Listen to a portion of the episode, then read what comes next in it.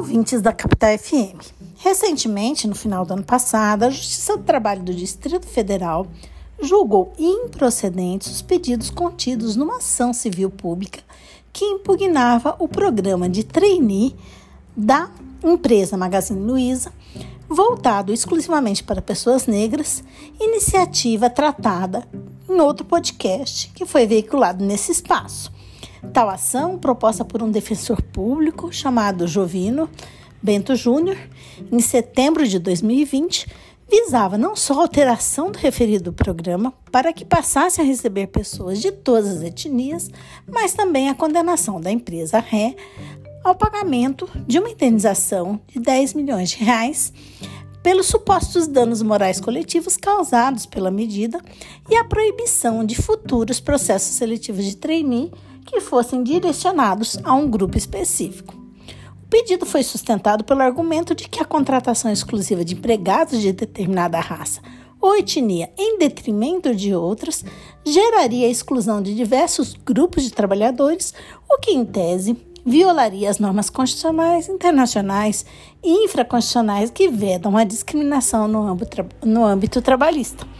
A época do, juiz, do ajuizamento da ação, vale dizer, a própria Defensoria Pública da União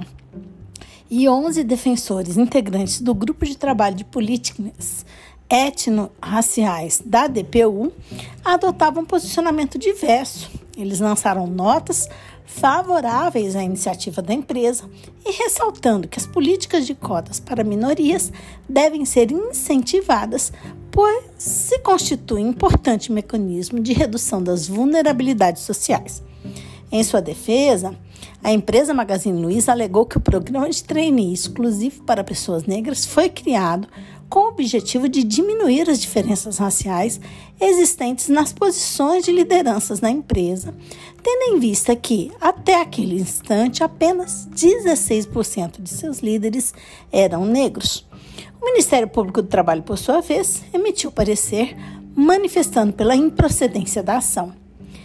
Na decisão proferida pela juíza da 15ª Vara do Trabalho de Brasília, prevaleceu o entendimento de, a, de, que a criação de um programa de trainees voltado apenas para jovens negros não pode ser considerada uma prática discriminatória, tendo em vista que o processo seletivo não configurou qualquer tipo de discriminação na seleção de empregados e, pelo contrário, demonstrou iniciativa de inclusão social e promoção da igualdade de oportunidades decorrentes da responsabilidade social do empregador. A, a, sentença destacou que o Supremo Tribunal Federal, o STF, já reconheceu, em julgamento de uma outra ação, a constitucionalidade das cotas como política de ação afirmativa, em total consonância com o princípio da igualdade material. Foi ressaltado também que as políticas de ações afirmativas, aplicáveis não só no mercado de trabalho, mas também no âmbito da educação e em outras áreas,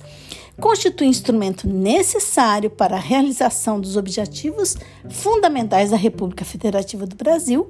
em construir uma sociedade livre, justa e solidária,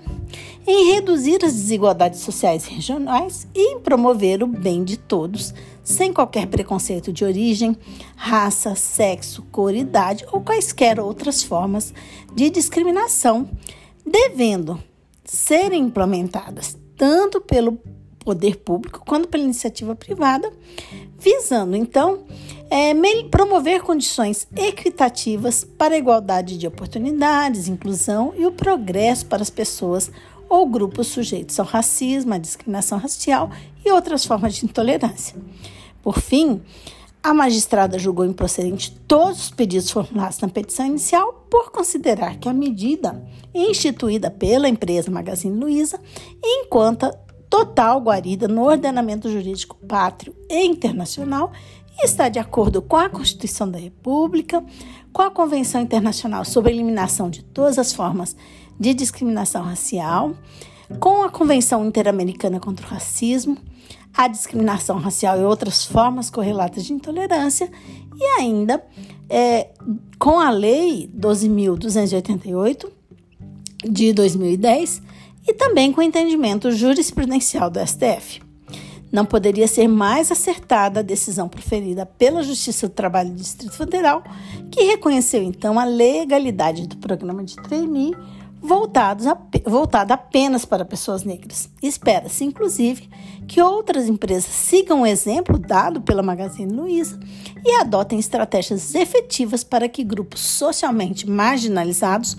possam alcançar cada vez mais os cargos de gestão dentro das estruturas organizacionais. Esse podcast teve participação de Carla Leal